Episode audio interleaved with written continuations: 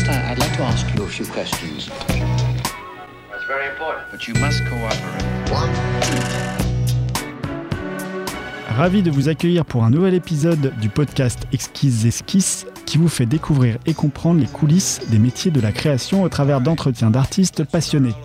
Si vous avez des retours, n'hésitez pas à me les partager sur alex.moonpalace.fr. Je suis Alexandre Soubrier, réalisateur de films graphiques, et aujourd'hui j'accueille une immense illustratrice, Marie-Laure Cruchy, qui signe en tant que cruciforme. Elle est l'autrice de plusieurs livres édités chez Gallimard, dont certains ont été primés dans de prestigieux salons. N'oubliez pas de regarder les notes de l'épisode pour suivre nos échanges. Bonjour Marie-Laure. Salut. Ça va Oui, ça va. Merci infiniment d'être venu euh, aujourd'hui pour ce podcast. Moi, j'adore tes illustrations. Je trouve que tu es arrivé à un niveau euh, d'excellence. J'espère qu'on va découvrir pourquoi euh, au long de ce podcast. Oh. Comment- ça me met la pression, dis donc. Pourquoi tu as choisi ce métier d'illustrateur? Alors, c'est fait de, de hasard et, euh, et le concours de circonstances, quand même, un petit peu, même si au départ, évidemment, un peu comme tout le monde, euh, je pense que je devais bien savoir dessiner euh, quand j'étais enfant. Moi, ce qui. Vraiment, le point de départ, ça a été au collège, euh, le conseiller d'orientation. J'ai eu beaucoup de chance de tomber sur un conseiller qui valait ce qui valait, mais qui a su me dire qu'il existait euh, au lycée euh, une formation en art appliqué qui n'était pas un bac général, mais un bac technologique. Et, euh, et pour ça, il fallait ben, passer, enfin, avoir un bon dossier déjà à l'école, au collège, pour pouvoir rentrer au lycée art appliqué qui était à Nîmes. Moi, j'étais donc dans le sud de la France. J'étais pas très loin, mais ça nécessitait quand même ch- un changement de vie quand même, puisqu'il fallait être en internat pour pouvoir, euh, pour pouvoir intégrer euh, les lieux. Donc c'était et ça me convenait très bien en fait de quitter le foyer à 15 ans. Donc euh, j'ai réussi à avoir cette euh, cette entrée dans cette école et en fait ça a vraiment énormément changé. Enfin ça, ça j'ai appris beaucoup de choses. L'école qui commençait en seconde. alors, Voilà, c'est ça. Donc le lycée euh, qui s'appelle le lycée Camargue, enfin il s'appelait Camargue à, à l'époque, qui est un lycée généraliste, mais qui a une formation à appliquer. Il n'y en a pas énormément dans tout, enfin en tout cas à l'époque, il n'y en avait pas énormément dans toute la France. Ça nécessitait vraiment des arrivées d'un peu partout dans la région. Euh, donc on se retrouvait à une trentaine d'élèves euh, euh, de 15 ans à venir de Montpellier, de Perpignan, parfois même d'Avignon. Donc c'était sur dossier ou des choses Ouais, Ah ouais. c'était ça. Et en fait, c'était les meilleures années que j'ai connues, même après. C'est un peu triste de le dire comme ça, mais après les études supérieures, j'ai pas retrouvé des amitiés aussi fortes, ni une formation aussi euh, exigeante et euh, constructive, vraiment. Donc, euh, c'est en rentrant en art appliqué, en découvrant vraiment le dessin appliqué euh, à l'industrie, en, goûtant au design, euh, au stylisme, à l'architecture, toutes ces choses-là. Je me suis dit, ouais, c'est vraiment ça, ça, ça me plaît. Je suis heureuse de faire ça, quoi, vraiment.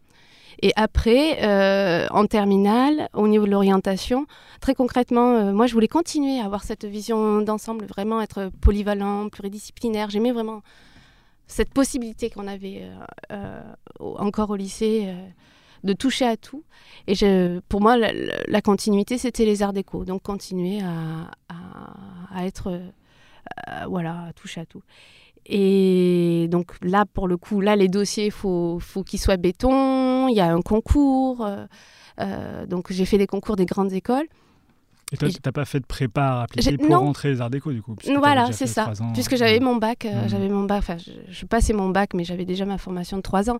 Et franchement, euh, on rattrape pas. euh, Enfin, une mise à niveau, c'est super, mais on rattrape pas trois années euh, à être vraiment formé euh, comme ça du lycée depuis. euh, depuis la seconde, c'est énorme ce qu'on apprend euh, en trois ans. Et donc j'ai passé les concours des grandes écoles, notamment à Estienne, euh, en illustration. Et, et de ma classe, j'ai été la seule à être prise euh, en illustration à Estienne. Donc, euh, et j'ai pas réussi à être prise euh, aux Arts Déco. Donc, euh, c'était tout eu. Il fallait, fallait, que je rentre, fallait que je rentre à Estienne. C'était une énorme chance d'avoir une place. Et, euh, et j'ai commencé comme ça la première année. Et, et j'ai, honnêtement, à ce moment-là, j'ai déchanté. Mais euh, j'ai appris à regarder ça positivement après. Et, sur le coup, ça a été bizarre.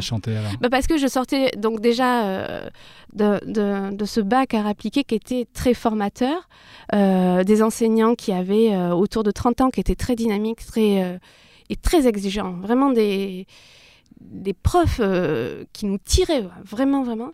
Et je me retrouvais dans une grande école dès le premier jour, on avait un discours euh, de la directrice qui était euh, euh, déconcertant quand tu as 18 ans, où on te dit déjà qu'on est l'élite. Et tu te dis, mais j'ai pas toutes mes preuves à faire, là, c'est déjà gagné d'avance. Enfin, c'est assez étrange. Et, là, pour le coup, le, corps enseignant était beaucoup plus âgé. Et, et ça va avec l'ouverture d'esprit. L'esprit était beaucoup plus resserré. Moi, j'attendais vraiment une grande, possibilité de- d'expérimenter. Et déjà, on était, euh, dès, dès, euh, euh, dès la première année, on, était, on nous demandait de trouver notre style. Euh, Ah oui. à 18 ans, moi, ça me semblait absolument inconcevable d'être dans cette mécanique-là. J'avais pas, pour le coup, j'avais été vraiment formée en art appliqué à être euh, euh, curieux et, euh, et à ex- expérimenter vraiment les styles. Donc, moi, le fait de d'emprunter un style et de l'essayer à 18 ans, quand tu sais pas faire, enfin voilà, tu commences à peine à, tu sais dessiner certes, mais bon, il y a énormément de techniques possibles. Euh, ça me posait aucun problème d'être dans cette mécanique-là. Or, c'était pas ce qu'on attendait euh, forcément de moi à ce moment-là. Et du coup, tu restes à Estienne ou tu continues jusqu'à la fin Alors, au- j'ai beaucoup hésité. Euh, j'ai beaucoup hésité. Euh, j'ai repassé. Alors là, faut, faut le savoir. J'ai quand même repassé le concours en cours d'année, donc enfin entre les deux années, entre Le concours d'art déco. des, des arts déco. ouais. Voilà, je l'ai raté à nouveau. Et j'ai sacrément persévéré parce que je l'ai tenté quatre fois quand même. Ah oui, Donc je devais être quand même sacrément euh, bornée. donc j'imagine que tu as passé au moins 4 ans à Estienne. J'ai passé deux ans. euh, Non, c'est compliqué. J'ai passé. Oh là, longue histoire. Ah. j'ai passé, passé deux ans à Estienne, donc j'ai fait le DMA illustration à Estienne, Ah oui. Euh, qui était en deux ans. Euh, et puis euh, à l'issue d'Estienne, j'ai eu un super diplôme. Enfin, tout ça, c'est finalement très bien terminé. J'ai passé un super entretien en équivalence aux Arts Déco, qui s'est vraiment incroyablement bien passé. J'ai eu un échange avec le professeur où c'était, mais vraiment, on, était déjà potes, quoi. C'était, on à la sortie de l'entretien, c'était bon, ben, on se retrouve en septembre. C'est super cool, content de te te, te découvrir et de te trouver là-bas. Enfin, ça Et en fait, euh, j'ai re- j'ai reçu un petit message, un petit, un petit courrier euh, au mois de juillet, quand euh, bah, toutes les inscriptions étaient terminées, comme quoi, ah, les Arts Déco, finalement, cette année, ex- exceptionnellement, cette année ne prendra aucun élève en équivalence. Ah. Alors que j'avais eu une note excellente et que j'étais dans les, dans la, dans les, les premiers de- d'entrée, quoi. Donc voilà, je me suis retrouvée sur le carreau, à trouver une place tant bien que mal à la fac, mais ce n'était pas tu, un tu pouvais problème. pas commencer à travailler déjà avec un DMA en Non, illustration? par contre, je sentais que j'avais pas les bagages, euh, pas, pas suffisamment. J'étais pas assez déterminée pour travailler. Je m'étais pas trouvée encore. Vraiment, moi, je le dis. euh, Deux ans, euh, 20 ans, euh, Du coup, tu n'avais pas trouvé ton style, tu veux dire? J'avais pas trouvé mon style, mais j'avais pas, j'avais pas grand recherchais. chose à dire en fait. euh, très concrètement, j'avais pas, euh, j'avais des affinités, j'avais des centres d'intérêt, mais de là à dire. Euh, j'ai des convictions, non, c'était pas ça. Donc du coup, j'ai fait une licence d'art appliqué euh, à Paris, qui, elle, c'était très intéressant au final. Tout ce, parcours euh, fait de, bah, de sorte de, ah, pourquoi, ah merde, pas de chance, enfin voilà. Ben, tout ça était très complémentaire si tu si réfléchis un petit peu avec du recul. Ce qui était bien à la fac, c'est que je passais d'un extrême à l'autre. C'est que j'avais, euh, là pour le coup, on nous demandait, bah, fac d'art appliqué, donc pas de spécialisation. On se remet à penser de manière transversale, avoir un regard sur tout, euh, sens critique. Euh, vraiment un, un esprit euh, affûté. Alors que quand j'étais à Estienne, on était sur la technique. On Mhm. essayait de développer, parce qu'on développait notre style, euh, parce qu'on apprenait l'illustration au sens vraiment euh, métier d'art. euh, ben, j'étais vraiment sur, je me, on se, on se contentait d'une certaine façon, mais on, se focalisait vraiment sur la maîtrise et la technique de l'illustration. Donc tout ce qui était vraiment beaucoup plus de l'ordre de la réflexion, que ce soit théorique ou, ou euh, enfin, comment dire, esthétique, on, est, on en était quand même assez loin. Euh, c'est- donc finalement, de, le fait de faire euh, la fac d'art appliqué euh, pendant un an et de faire euh, cette licence, c'était hyper complémentaire. J'ai senti, et d'ailleurs j'ai continué, j'ai fait la maîtrise alors que j'étais rentrée enfin aux Arts Déco. Donc voilà, au bout de, au bout, au bout de 4 ans, voilà, je, je 4 ans de tentative, la quatrième année, c'est bon. euh, je rentre aux Arts Déco en équivalence, en troisième année, en ce qu'ils appellent image imprimée, mais qui est illustration à destination, euh, enfin, où on expérimente particulièrement les supports imprimés.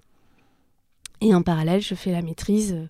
euh, parce, que, je sens que c'est très complémentaire d'avoir les deux et que, et que je sens que la philosophie aux arts déco est sensiblement est assez proche euh, De la fac d'art appliqué. ben, en fait, proche d'Estienne au sens où où c'est un espace d'expression euh, où on se focalise sur l'illustration euh, et en même temps plus ou- plus ouvert parce que et donc plus proche, proche aussi des, arts- des euh, de la fac au sens où on va quand même un peu plus nous demander de faire un travail de réflexion. Donc euh, voilà, je savais que j'avais un bon bagage en rentrant en équivalence parce que ça soit vite euh, et, que, et que de toute manière, bah, c'est quand même BTS, hein, un DMA, c'est quand même une formation poussée. Donc je, voyais, je savais que j'avais un bon bagage technique, j'avais à, développer un peu plus le- la partie plus théorique, plus conceptuelle. Donc euh, je voyais, j'y voyais euh, de l'intérêt. Et puis les cours n'étaient pas non plus, euh, on n'était pas euh, noyé de travail, donc c'était c'était possible. C'était quand même possible de faire. euh, c'est à peu près possible de faire les deux. Et du coup, tu, euh, tu sors de, des, des arts déco Ouais. et là, tu te sens prête pour affronter le monde du travail? Hmm, Je sens que Ouais. c'est le moment maintenant. Ouais. maintenant, il va falloir se, il va falloir se lancer quand même. Ça fait cinq ans. euh, faut, faut y aller quoi. En fait, tout le bagage théorique que tu pensais ne pas avoir à la sortie d'Estienne, du coup, tu l'as eu avec les arts déco les arts appliqués. Ouais, c'est ça. J'avais un peu plus de. Bah, on grandit, euh, on développe euh, voilà, Ouais. des connaissances, une culture, un regard sur le monde. On commence à se dire Ah, tiens, moi j'ai plus d'affinité avec ça. Euh, J'aime tel artiste plus que les autres. Euh, apparemment, c'est quand même ça avec lequel j'ai plus d'affinité. Moi, à l'époque, euh, j'avais eu la chance de rencontrer Paul Cox et ça m'avait énormément euh, influencé, déterminé. Euh, donc, ce que j'ai développé quand j'étais aux Arts Déco. Après, c'est, on n'en est pas conscient quand on est dedans. Dire ah j'aime bien faire ça, j'aime bien jouer avec ça. euh, ah tiens, je vais continuer dans cette direction. C'est vrai, il y a Paul Cox qui fait des trucs un peu dans ce sens-là, ça me plaît bien. J'ai bien envie de continuer comme ça. Et puis on se rend compte que que bah, c'est carrément un sillon quoi. Il y a vraiment une, une, une catégorie, un genre, euh, euh, une enfin voilà. Et euh, Parce que Paul Cox, c'est un artiste assez libre, enfin, qui fait un peu Oui, ce qu'il veut. très quoi. libre. Ouais. Oui, bah voilà, c'est une liberté que, bah, que j'admirais. Moi, je pense Ouais. que je- déjà, voilà, ça commence par ça. Et il Euh, était professeur aux arts déco non, ou il était. euh, bah déjà, il a été jury quand j'étais euh, Ouais. à Estienne. Donc, il a, il, a, il a été de ceux qui a jugé mon, mon diplôme et avec qui j'ai pu discuter de mon travail. C'était très intéressant. Il a fait des interventions en amphithéâtre aux Arts Déco. Donc là, je l'ai revu à, à nouveau. Et voilà, avec ce, ce discours continu, c'est voilà, égal à, égal à lui-même, enfin très très très très bien. Et euh, mais, mais voilà, je, me- je, je- je savais que j'aimais, mais tout le monde le connaissait puisque on avait déjà à l'école. Enfin voilà, c'était pas ma découverte ou le truc. euh, voilà, c'est juste moi, c'était quelque chose auquel je m'étais attachée plus particulièrement. Et donc j'ai développé quand j'étais euh, aux Arts Déco, j'ai développé des, des mécaniques graphiques qui étaient des jeux de d'images, langage. C'est comme ça que je, les appelais. C'est parce que je mettais en place des alphabets euh, de formes géométriques, des choses très très simples et qui reposaient sur la modulation. C'était à la fois des langages codés, donc parfois euh, euh, bah, j'utilisais les formes vraiment comme un alphabet et, comme des mots, donc je les posais les unes derrière les autres et comme ça on avait des, phrases qui se construisaient de manière complètement codée, c'était purement graphique. Parfois, euh, le niveau dessus, c'est je vais essayer de faire des illustrations avec, euh, avec ces formes. Donc du coup, c'était euh, avec, les avec les lettres du mot, qui donc ces lettres qui étaient des formes, j'essayais de représenter ce mot. Donc le mot poule, je le- je l'illustrais avec les, les 4-5 lettres de- du mot poule. Donc forcément, avec des formes géométriques, ça fait des choses extrêmement minimales, mais assez, euh, assez ludiques. Donc comme ça, je me définissais euh, euh, une série de contraintes, des libertés, Je, me donnais mon cadre de jeu, en fait. Et, et c'était hyper ludique. enfin, en tout cas, pour moi, c'était hyper amusant. Donc, de l'exercice de style, en fait. C'est vraiment le territoire dans lequel j'aimais évoluer, faire des, jouer avec des exercices de style où je me donnais des contraintes et des libertés. Et c'était, enfin voilà, pour moi, c'était vraiment mon territoire euh, quand euh, quand je suis sortie euh, des Arts Déco. Mais ça m'a pas donné de travail. Et, et c'est un territoire que tu étais une des seules à explorer ou c'est ce qu'on t'apprend à explorer Non, j'étais, j'étais seule. euh, j'étais seule. euh. Après, euh, on, on- on connaissait Loubapo, Loulipo. Il y en avait d'autres qui avaient plus d'affinité, euh, peut-être un peu plus de ce côté-là. Mais c'est de l'exercice de style aussi. hein. C'est juste euh, qu'est-ce qu'on en fait chacun. Il y en a d'autres qui connaissaient, il y en a d'autres qui s'intéressaient absolument pas à ça. Ce qui est bien, c'est que quand même là-bas dedans, on avait quand même une belle diversité de personnages, de personnes qui, qui ont des affinités totalement différentes. Donc les diplômes, euh, voilà, c'est des, c'est des, diplômes très différents. Je pense que c'est quand même euh, assez important et précieux quelque part que qu'on soit pas tous moulés trop. ouais, Ouais. ouais. Euh, donc c'est le bon côté en fait de cette formation, c'est qu'on n'est pas très dirigé. Euh, c'est l'avantage et l'inconvénient. On n'est pas très dirigé, donc euh, ça peut être très flottant. Mais si tu sais ce que tu veux, c'est le cadre idéal. C'est une, c'est une école avec un potentiel. Si tu, moi, j'y passais, euh, j'ai des souvenirs. hein, euh, j'y allais euh, 9h le matin, je ressortais de 9h le soir. Je faisais vraiment des journées, de belles journées, quoi. Et je profitais de tout, tout ce qu'il y avait, le matériel, euh, la sérigraphie, la gravure, euh, euh, pff, les ordis. Enfin, on a énormément de matos. Donc tu savais ce que tu voulais. Je savais que. euh, je- j'ai quand même tenté quatre fois le Oui. concours. Donc, ma foi. Alors, Je savais que je voulais, je voulais rentrer, putain, que j'ai pas fait ça pour rien, quoi. Mais rentrer dans les arts déco, c'est une chose. Après, savoir ce qu'on veut en faire et savoir ce qu'on va faire à la sortie des arts déco, Non, voilà, je savais pas ce que je voulais faire vraiment à la sortie des Arts Déco. Je voyais que euh, j'aimais ça, j'avais trouvé le territoire qui me plaisait. Et, euh, et peu de temps avant la sortie, euh, j'ai eu une petite touche avec un éditeur sur ce bouquin, enfin sur ce, un bouquin que j'ai fait à partir de ces dispositifs de, de langage codé, euh, de- d'exercice Ouais, de c'est ta- style. ton livre sur les monstres pré. euh, C'est pas celui-là, c'est un c'est avant. C'est c'est c'est pas les récréatures. Ah, d'accord. Il y en a un avant. euh, que j'ai fait donc vraiment quand j'étais à l'école, que j'ai présenté euh, un peu même à- avant la sortie. Et à l'époque, c'était les éditions Panama qui avaient été intéressées, voilà, qui Panama qui n'existe plus là, maintenant. Et, euh, et l'échange était intéressant, mais quand j'ai compris euh, les réalités de l'édition et, et l'argent que j'allais gagner avec euh, ce livre-là, je me suis dit, putain, qu'est-ce qu'on se fout de notre gueule On nous forme pas aux arts déco, on nous prépare pas à ça. hein. On nous dit pas Ouais, donc, la euh, réalité, la réalité de la vie professionnelle. ouais. Ah Ouais. ouais, ouais, ouais, ouais. ouais. Et, et c'était mais, profondément désespérant. Je dis, mais euh, j'ai fait cinq années, je fais mes cinq années de, de formation en illustration pour avoir quoi comme métier vraiment qui va me faire vivre euh, Parce que là, je ne vivrai pas avec ça. Et donc, quand tu réalises ça, que tu gagneras pas beaucoup d'argent dans l'édition, Euh, ça fait ça fait très mal. Ouais. Ça fait ça fout vraiment les boules parce que euh, parce que j'ai à Estienne j'ai compris que j'aimais vraiment faire le livre. C'est à Estienne que j'ai compris parce qu'on a euh, ils ont toujours ça. Ils ont le leg qui est vraiment cette espèce d'espace complètement euh, où tu remontes le temps. C'est un laboratoire en fait au, deuxième sous-sol euh, de l'école.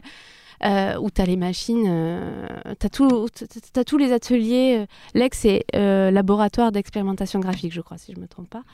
Euh, donc, tu as les machines à l'ancienne euh, euh, de d'impression, en fait, euh, les, ouais, j'ai- euh, mince, les machines de, lithogra- de lithographie, où donc tu as les pierres, litho, tu as la sérigraphie, tu as le, la typographie en, au plomb que tu vas vraiment apprendre à monter, enfin vraiment les métiers euh, ancestraux.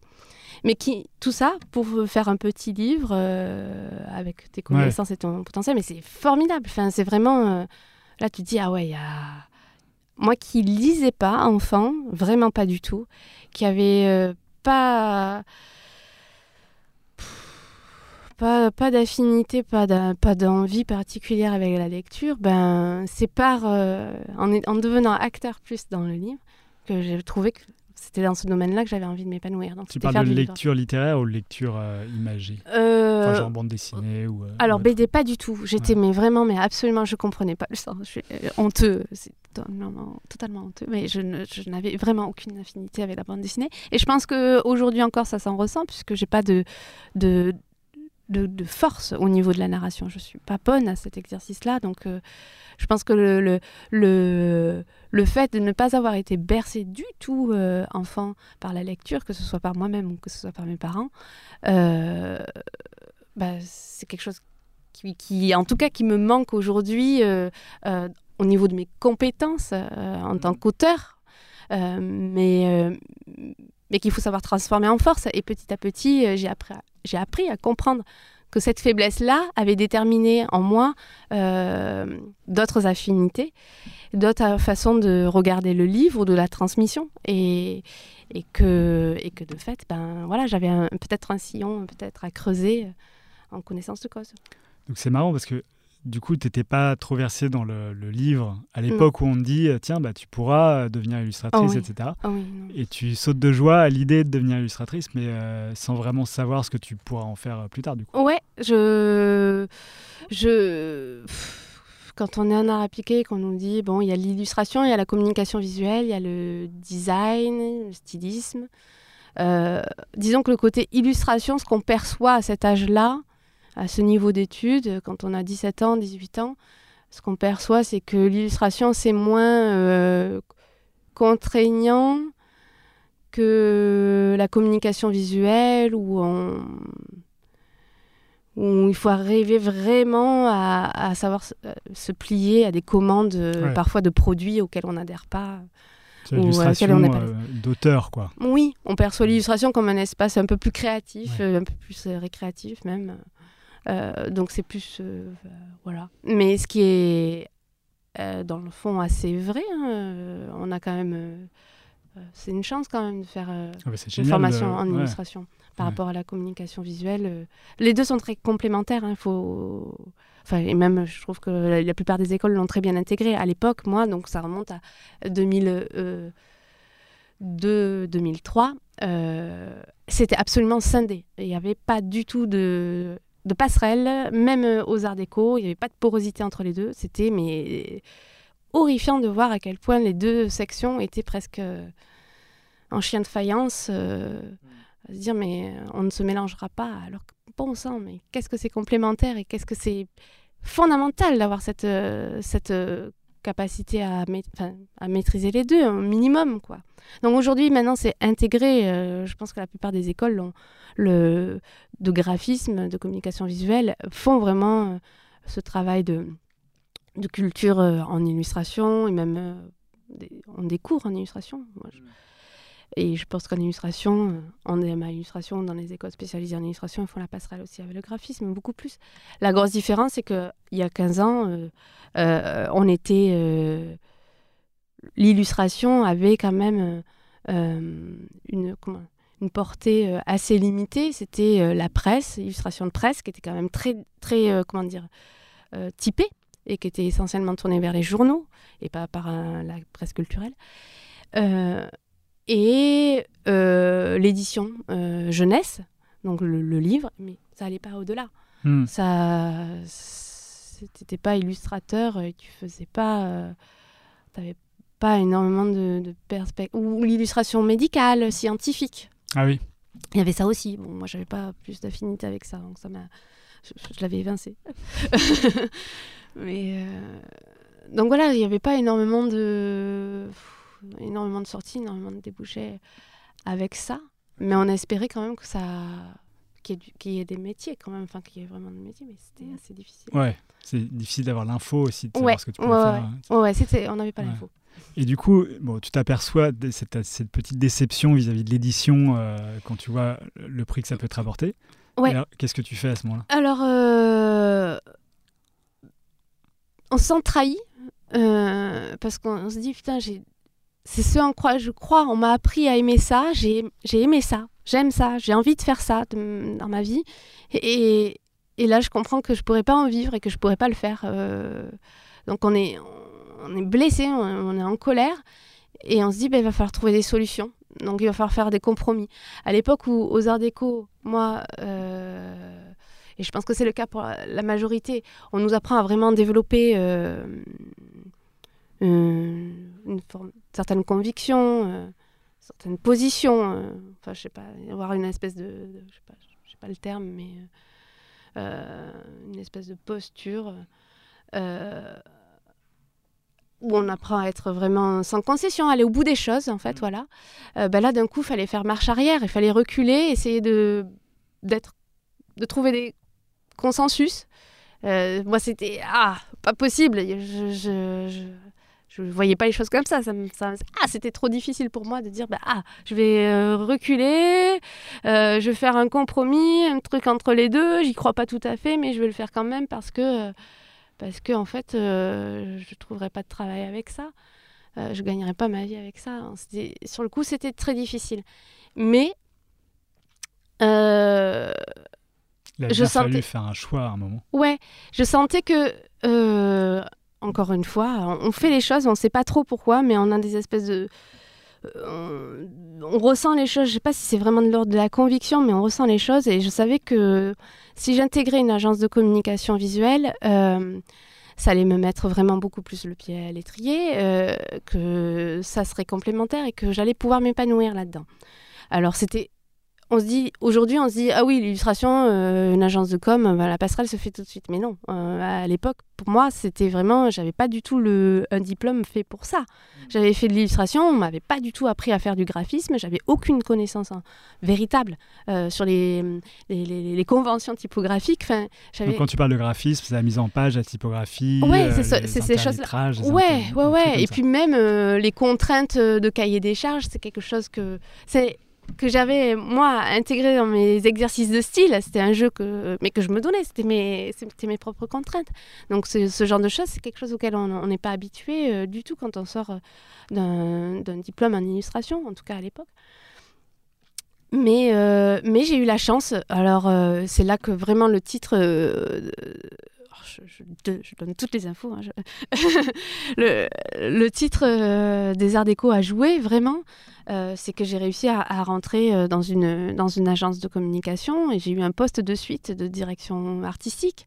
Donc, c'est vraiment un poste où, où tu es pas dans l'exécution technique euh, du graphisme, mais plus dans la réflexion dans le penser une idée, essayer de la transmettre, trouver euh, les, les techniques graphiques qui vont pouvoir, ou les, les- les registres graphiques qui vont pouvoir communiquer au mieux l'idée que tu as en tête. Et là, mais c'était parfait. Je refaisais, le, je refaisais la boucle avec les arts appliqués, avec cette conviction que j'avais et cette envie de vraiment euh, toucher encore à tout. Et, euh, et j'étais heureuse. À ce moment-là, je me dis oui, mais ouais, super. Après avoir. Ça, je me suis spécialisée. Encore une fois, j'ai encore plus euh, appris à, maîtriser un style en, illustration. Toute proportion gardée. hein, c'est un style. À l'époque, c'était un style euh, bah, d'étudiant, ça reste un, travail d'étudiant. Ça n'a pas non plus euh, la maturité euh, d'un professionnel de, de 10 ans. Mais quand même, avoir vraiment de la technique en illustration, mais en passant par, par une agence de com, je pouvais repen- re- repenser un peu de manière plus transversale, me réouvrir à la scénographie, au packaging. Et dans cette agence de communication visuelle, t'y es resté longtemps? À quel moment tu t'es dit, tiens, euh, c'est bon, j'ai le bagage nécessaire Quand j'étais complètement épuisée, en fait. C'est-à-dire que j'ai fait euh, une Et- petite année. Épuisé parce que euh, c'était des, des grosses journées ou épuisé parce que euh, mentalement, psychologiquement, c'était compliqué? Les deux. C'était très, très- enfin, c'était très intense puisqu'on faisait. c'est vraiment le rythme des agences de communication, donc c'est une réalité de vie euh, euh, transversale. Hein, c'est pas propre à cette, cette, cette agence spécifiquement. Euh, c'est, euh, comment on dit, des charrettes jusqu'à 4 heures du matin. C'est vraiment des charrettes. euh, Il y en a eu, et, et plein de charrettes jusqu'à 1 heure. Il y en a eu plein. Simplement, euh, quand tu as 24 ans, 25 ans. euh, euh, tu le fais. Moi, je le faisais, mais très volontiers. C'était génial, en fait, pour moi. Enfin, ça paraît assez maso, mais. euh, Bah, Quand t'es passionné par, euh, par ton ouais, métier, c'est ça. Tu apprends facile. plein de trucs, tu comprends les choses, tu, tu touches à. Il y a du concret dans tout ça, tu rencontres des gens quand même, enfin, tu as envie de partager. Enfin, et puis, tu es jeune et c'est le début. Et puis, j'avais la chance, à la sortie de l'école quand même, à la sortie des arts déco. euh, euh, j'ai eu mon diplôme en juillet, en octobre j'ai intégré l'agence. J'ai pas beaucoup attendu. Pourtant j'avais le sentiment d'avoir fait un peu euh, les candidatures, les avoir envoyées et de pas avoir de retour. Mais quand même, je faisais partie de ceux qui avaient trouvé un job sans piston le, plus vite, quoi.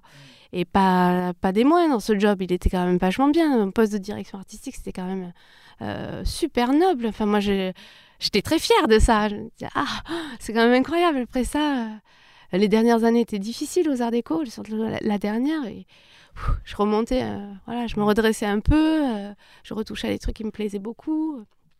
Voilà, mais par contre, j'ai vu, j'ai vécu en accéléré, quoi.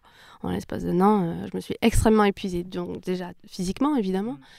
Je, je manquais un peu euh, euh, voilà, d'énergie. De, Mais je manquais vraiment de souffle créatif parce que.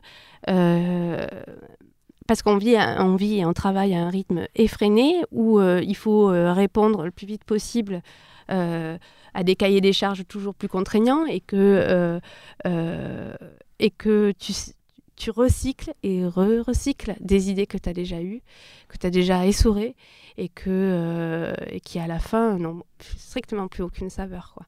Donc euh, tu te retrouves au bout de, de, quelques mois euh, à sentir que tu t'es pas assez régénéré sur le plan créatif, tu n'as pas développé assez d'idées et que tu commences à plus être capable de les développer parce que tu es dans un rythme effréné et que tu n'as pas assez de, de, de, de, de- culture euh, graphique pour avoir enfin, assez de rebond. Enfin, je sais pas. Moi, Hmm. j'étais complètement essorée, vraiment. Pas assez d'espace pour respirer Ouais, en- de entre des projets, quoi. Ouais, c'est ça, pas assez de temps, ouais, c'est ça. Dire, ben vraiment, les projets, tu... ils s'enchaînaient. euh, Mais c'était tout à fait normal. Quand tu es dedans, euh, c'est le Hmm. boulot. Enfin, c'est le donc, jeu. tu- Et tu stops à un moment donné, tu dis j'en peux plus, c'est fini, j'arrête, euh, ciao. Ouais, est-ce que tu prépares quand même ta sortie en me disant tiens, je vais quand même contacter les éditeurs, je vais re- Alors, me euh, relancer? ouais, ça, ça aurait pu être aussi simple que ça, mais euh, je- en fait, euh, j'ai dit j'ai besoin d'une petite pause, j'ai besoin de prendre euh, des vacances. Et, et parce que comme je fais rien à moitié, je demandais un mois de vacances. et en fait, euh, on m'a dit oui, oui, pas de problème. Et puis enfin, ouais. non, ils m'ont- ils m'ont fait comprendre que, que j'allais revenir moins souvent. Ah, parce que j'étais en freelance pendant. Ah, t'étais- pendant Ouais, cette pendant tout ce temps-là, j'étais en, en freelance. t'es Ouais. en freelance. Ouais. Donc euh, ça avait l'avantage pour eux, euh, bah, j'avais pas de contrat, donc, euh, donc ils pouvaient me dire non finalement on n'a pas besoin de toi, on revient plutôt dans 15 jours. Ah oui. Voilà. Donc je me suis retrouvée, je l'ai pas vu venir, je l'ai pas vu venir Ah, c'est eux qui t'ont dit. euh, C'est eux ouais, qui m'ont dit. ouais. J'avais besoin, de, j'avais besoin de vacances, vraiment, j'étais un peu dans ma légitimité de pouvoir demander des vacances Ouais. parce que j'étais freelance. Mais euh, je sentais que voilà, c'était pas juste 15 Est-ce que, est-ce que ça voulait pas dire en gros, bon, t'es freelance, si t'arrêtes deux semaines, c'est qu'on va trouver quelqu'un d'autre, on va te remplacer. On me l'a pas dit. Ce qui est On quand même dit, assez du dur euh, à entendre. Euh, on m'a fait. Enfin, moi, je- de mon souvenir, euh, je, je crois qu'on m'a fait croire hein, vraiment que ça, ça allait. J'allais pouvoir revenir et puis reprendre avec un Ah peu plus de souffle et, et remettre la machine en marche. Et, et voilà, puisque de toute manière, euh, on. on- Mais je ne sais même pas si, euh, si vraiment ils ont fait appel à beaucoup d'autres. euh, enfin bref, très concrètement, euh, j'ai repris, mais à petit rythme. Donc à partir de là, je me suis dit, ok, c'est bon, je, sais vraiment prendre la distance l'un. Mais ils l'avaient compris eux aussi. Ils avaient compris que j'avais besoin de m'épanouir ailleurs. Que, de toute manière, j'étais là de passage. Ils le sentaient. Ils, voient qu'on est, ils ont senti mon, ma personnalité, mes affinités. Ils voyaient à quel point, pour moi, c'était viscéral quand euh, des fois je travaillais sur des, sur des projets euh, euh, dont je n'adhérais absolument pas du tout à la philosophie de la marque. Et à quel point c'était mais vraiment pour moi, c'était c'était mais je- j'en sortais j'étais en larmes quoi je, rien que à l'idée de, de- donner de mon temps de ma créativité de, de mon âme c'était mais horrible pour moi donc j'encaissais pas très facilement euh, certaines réalités propres vraiment au métier euh, de, graphiste ou de, DA en agence de com donc ils l'ont je veux dire ils l'ont senti et, quelque part euh, même si ça a été un peu en non-dit euh, ben voilà ça, j'ai pu prendre de la distance. Oui, ça s'est bien terminé, hein, ça, n'a pas été un problème. Donc j'ai pu prendre de la distance et là, essayer de me refocaliser un peu plus sur l'illustration. Ce qui, euh, voilà, il y avait tout à faire. Donc, euh, Donc je là, tu que- cherches d'autres clients à la fin de ça. pendant ces interstices euh, Ouais. qu'on te laisse et tu cherches les clients, des éditeurs. Et tu sais, tu sais que tu veux ça. travailler dans le livre, dans l'édition. Ouais, c'est ça. Donc, tu- ouais. Je sais que je veux travailler dans l'édition. euh, je sais que je veux, veux faire de l'illustration. Euh, je sais pas comment procéder puisque je sais que dans l'édition c'est d'une part pas très rémunérateur. D'autre part j'ai un non à ce moment-là je le sais pas encore mais j'en vois Si, beaucoup. tu le savais déjà avant avec je savais que premier pas rémunérateur Ouais. mais je savais pas que, hum, que c'était assez ingrat aussi euh, tant que t'as pas fait ton premier livre. C'est-à-dire que tu avais déjà fait ton premier livre? Non. Non j'avais fait un j'avais fait un Avec- pro- avec- j'avais fait un premier livre, euh, donc du- quand j'étais à, euh, excuse-moi, c'est pas très clair. Quand j'étais euh, aux Arts Déco, ça fait partie un peu des exercices à faire. On, on essaye de faire des livres. Euh, J'en avais fait un que j'avais poussé suffisamment pour pouvoir le présenter à un éditeur. On m'avait encouragé à le faire. Je l'avais envoyé euh, et j'avais eu la chance d'avoir quand même euh, deux éditeurs intéressés sur ce projet-là. Donc je, me disais, ah, c'est bien, c'est déjà une bonne base. Et puis euh, l'échange s'est fait et puis le projet n'a pas abouti. Par contre, j'ai compris à ce moment-là euh, très vite que, que ça serait très mal payé. C'est juste ça. Et après, quand je, je suis sortie de l'école, je savais que je ne pouvais pas euh, essayer de vivre de l'il- de l'illustration en, édition, donc il allait falloir développer d'autres territoires, d'autres compétences. Euh, voilà, c'est ce que je disais. À ce moment-là, je me suis dit bon, mais comment faire pour euh, quelles concessions seront à faire pour euh, pour trouver un compromis sans me perdre complètement? À l'époque, ce que j'aimais faire, c'était des jeux de modulation. Euh, donc jongler comme ça avec des formes géométriques, créer des typos avec des jeux d'assemblage, des typos des illustrations, du langage image-langage, enfin bref, tout reposer sur la modulation. On- Qu'est-ce que je peux faire en livre jeunesse qui soit calibré, qui soit vraiment un dispositif qu'on ne taxera pas de livre d'artiste parce que trop cher ou trop compliqué euh, ou tout ça, qui soit vraiment euh, euh, techniquement et sur le plan du marché tout à fait viable, voilà, mais dans lequel je vais quand même me- retrouver et je vais pas me dire putain j'ai fait la pute. Ça, je- je- je- je- un- un- voilà, un petit compromis graphique. Et donc ce que j'ai voilà, ce que j'ai fait, ce que j'ai développé, c'est ces petits personnages, ces récréatures. C'est vraiment euh, un, petit un petit jeu que je m'étais fait comme ça. Et je m'étais dit, tiens, peut-être qu'il faut le pousser encore plus, il faut en faire plus que ça. Évidemment, quand tu joues comme ça sur les logiciels avec tout un tas de formes géométriques, ça vient, ça vient très rapidement, tu te mets à créer des personnages. Simplement, j'avais pas de, de destination euh, ou de dispositif de livre avec ça. Et, euh, et donc, euh, donc la, mécanique, pour garder cette logique de modulation, c'était de faire un livre méli-mélo, c'est comme ça qu'on les appelle, à l'époque je savais même pas le nom. Euh, donc c'est un livre à languette. Je suis en train de perdre ma voix déjà. Euh, donc où on change la tête, le buste, euh, les jambes, c'est les choses qu'on a connues quand on était enfant. Moi, j'ai pas de grands souvenirs de ça, mais je, sais que ça existe et qui sont très ludiques, non seulement à faire, mais aussi à manipuler pour le lecteur. C'est des livres sans, euh, sans texte, euh, où c'est à- c'est un bonbon comme ça à savourer, euh, à ouvrir, à fermer et revenir quand on a envie. Donc euh, c'était une formule qui me convenait très bien puisque je gardais de cette mécanique euh, d'assemblage. Euh, Il y avait un côté euh, euh, vraiment créatif, euh, très ludique, qui me convenait beaucoup. J'avais pas envie de me fixer sur un livre trop, trop fermé ou trop déterminé. Je, enfin, je m'y retrouvais complètement dans ce dispositif-là. Et celui-là, par contre, je l'ai renvoyé euh, donc à, à des éditeurs. J'ai eu alors là, par contre, j'ai envoyé à beaucoup de gens, je pense. Hmm. Peut-être que c'était une grosse erreur, on le dit souvent. Les profs le disent souvent, mais il faut cibler. Hmm. Euh, j'ai peut-être pas ciblé et pas suffisamment, et du coup, ben, j'ai attendu beaucoup de réponses, j'en ai pas eu euh, du tout. Et en attendant du coup le- les réponses de ces éditeurs, tu fais d'autres choses en te disant il faut Ouais, quand même que je En bosse, parallèle, euh, voilà, je me dis bon ben alors je vais euh, démarcher la presse. Peut-être que ça va être, euh, c'est une autre stratégie. Je vais essayer de de, de faire valoir mon, mon- mon travail d'illustration euh, dans des magazines. J'avais ciblé les euh, et d'autres magazines. Et les Inrocks, c'est les premiers à avoir répondu. Et là, pour, pour, le coup, le, là, t'avais ciblé, ça, ça marche. je- ça a marché, ouais. Je m'étais dit, bon, alors euh, peut-être que si je fais la presse euh, et si j'arrive à avoir, euh, euh, qu'on me donne des, des- des articles, au bout de quelques. Si j'arrive à en faire plusieurs, qu'il y a- il y aura une fidélité, euh, peut-être que ça me fera mon moi. Donc je commençais vraiment. Voilà, je me disais, c'est notre stratégie, peut-être c'est un peu plus euh, sécurisant que l'édition, puisque. Puisque l'édition, tu travailles longtemps sur un projet, tout seul, euh, tu le fais, même si tu signes ton contrat, mais euh, ça te, ça, ça ne permet pas de, c'est pas, c'est pas un salaire quoi. hein. Ça, ça te fait pas rentrer de l'argent, euh, pour, pour, même pour, euh, pour, pour plus de deux mois quoi. Donc, euh, donc j'ai fait ça et, et les Arocs ont répondu très vite et, et donc j'ai commencé mes premiers articles là-dedans. Et c'était très, c'était, c'était assez amusant de savoir. À l'époque, c'est un hasard, un concours de circonstances. Je suis il m'avait attribué des, des articles avec lesquels j'étais en plus familière. Donc c'était parfait. Je me, je me plaisais vraiment à, illustrer ça. J'étais pas particulièrement en difficulté en tout cas. Donc euh, l'exercice me plaisait.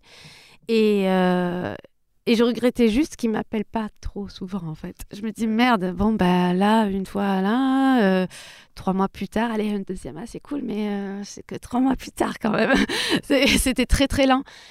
Et, et en fait, les Inrocks, c'est une telle diffusion, c'est tellement massif. Et, et surtout, ben, dans la presse, euh, à ce niveau-là, il n'y a pas.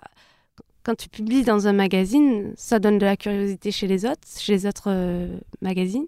Et aussi, on va venir faire appel à toi. Ah oui. Et moi, je pensais que ça allait être un peu comme l'édition, quand tu es affilié à, à une maison, à un journal, Ah ok. euh, tu, euh, bah, tu, Tu vas pas, tu vas pas voir à côté. euh, au contraire, on t'en- empêchera. Non, pas du tout. Bien au contraire. À partir de là, ça a tout s'est ouvert. À partir des Inrocks, en fait, euh, j'ai commencé aussi à travailler dans The Good Life. Et, et là, ça a vraiment, mais euh, toute la presse. euh, Ça t'a même pas eu besoin de faire ta communication auprès d'autres euh, magazines. C'est eux qui t'ont repéré démarché. eux-mêmes, quoi. Ouais, j'ai démarché une fois vraiment massivement, au tout début. J'avais mon, mon portfolio, je l'avais en- envoyé, j'avais pas eu beaucoup de réponses, mais j'avais eu les Inrocks. C'était suffisant. Euh, j'avais eu quelques magazines euh, gratuits aussi, mais voilà. Et, et dès que j'ai commencé à travailler dans la presse, mais en fait tout s'est déployé. J'ai pu à, vraiment à, à démarcher. Alors je continue à regarder des magazines en me disant ah celui-là j'aimerais bien travailler pour lui. Euh, mais j'ai dé- j'ai démarché un petit peu, mais en ciblant très très très précisément, vraiment en essayant d'aller voir euh, euh, si possible la bonne personne ou être euh, ou en montrant vraiment un truc bien précis dans mon portfolio qui pourrait plaire. Enfin je sais pas, en, vraiment en ciblant. Donc à partir de là, euh, j'ai pu avancer un peu sur deux temps et à deux niveaux, c'est-à-dire en presse et en édition. La presse où c'est un rythme très très euh, euh, comment dire, c'est c'est souvent des illustrations à faire dans la semaine ou dans la quinzaine. Alors que l'édition, c'est à faire dans l'année, quoi. C'est euh, un livre, euh, ça se compte en mois, euh, en mois et au-delà. Donc, c'était intéressant de pouvoir être sur les deux plans, de ne pas lâcher l'édition, de se dire, OK, j'ai un petit fond de roulement, j'ai la presse qui me stabilise, qui me tranquillise, ça me plaît énormément, je m'épanouis vraiment là-dedans parce que moi, je, pense que j'aimais pouvoir me cultiver en même temps que je travaillais. C'est bête, euh, c'est basique, mais, mais euh, ça faisait vraiment partie du plaisir de dessiner pour la presse et de prendre des articles avec lesquels, après, évidemment, au début j'étais familière, j'avais de la chance. Après, c'était moins le cas. Donc, tomber sur des articles dont on maîtrise pas forcément le sujet, mais euh, où tu vas vraiment te dire bah, qu'est-ce que je peux proposer dans la lecture, euh, dans mon approche, euh, dans ma sensibilité pour que, pour que de ce sujet qui est souvent bah, technique ou pff, assez austère, ben, il y ait une sorte de poésie qui s'en ressorte ou une, une- voilà, une forme d'attraction parce que l'illustration elle est là pour ça, hein, surtout, en, enfin, surtout en presse. C'est créer une, une porte d'entrée euh, visuelle et qui va te dire bah tiens, ce sujet, de quoi il parle Et véritablement. c'est là où tu mets. euh, tout- parce que dans ta bio, tu dis un Oui. truc. euh, c'est marrant, tu dis la meilleure approche selon moi repose sur un savant mélange entre finesse d'esprit, savoir-faire, intuition et un soupçon de malice. Ouais, c'est ça. Donc c'est un peu tout ça que tu mets dans l'illustration Ouais. de presse, et enfin même dans tes livres d'ailleurs, mais avec encore un- une dimension. Ouais, euh, je pense que je l'ai surtout mis en presse. C'est quelque chose qui est beaucoup plus maintenant avec le temps. cette histoire de malice, elle est un peu peut-être. c'est plus de la poésie que de la malice maintenant. Bah, moi je trouve qu'il y, a, euh, y a pas mal de malice dans tes euh, illustrations. Ouais. D'ailleurs, surtout euh, quand tu fais des collaborations. euh, Oui, oui. Je le retrouve je- ça. Je retrouve ça dans, dans les collaborations avec Gazol. Ouais. Complètement. Complètement. Parce que c'est peut-être quelque chose que j'ai petit à petit un peu. Euh, c'est- ça arrive à la fin, la malice. C'est le truc en plus qu'on peut rajouter, mais, mais qui n'est pas vraiment constitutif vraiment de mon, de mon travail. Je pense que j'ai une C'est vrai approche. qu'il y a beaucoup de poésie dans les illustrations que Oui. toi tu fais toute seule. euh. C'est plus poétique. Je pense de manière générale, euh, j'ai avancé plus dans, dans quelque chose d'assez poétique. Alors que c'était pas forcément le point de départ, mais voilà, je, je- je me découvre moi aussi. hein. C'est quelque chose que je construis euh, malgré moi. C'est ce qui prédomine avec le temps.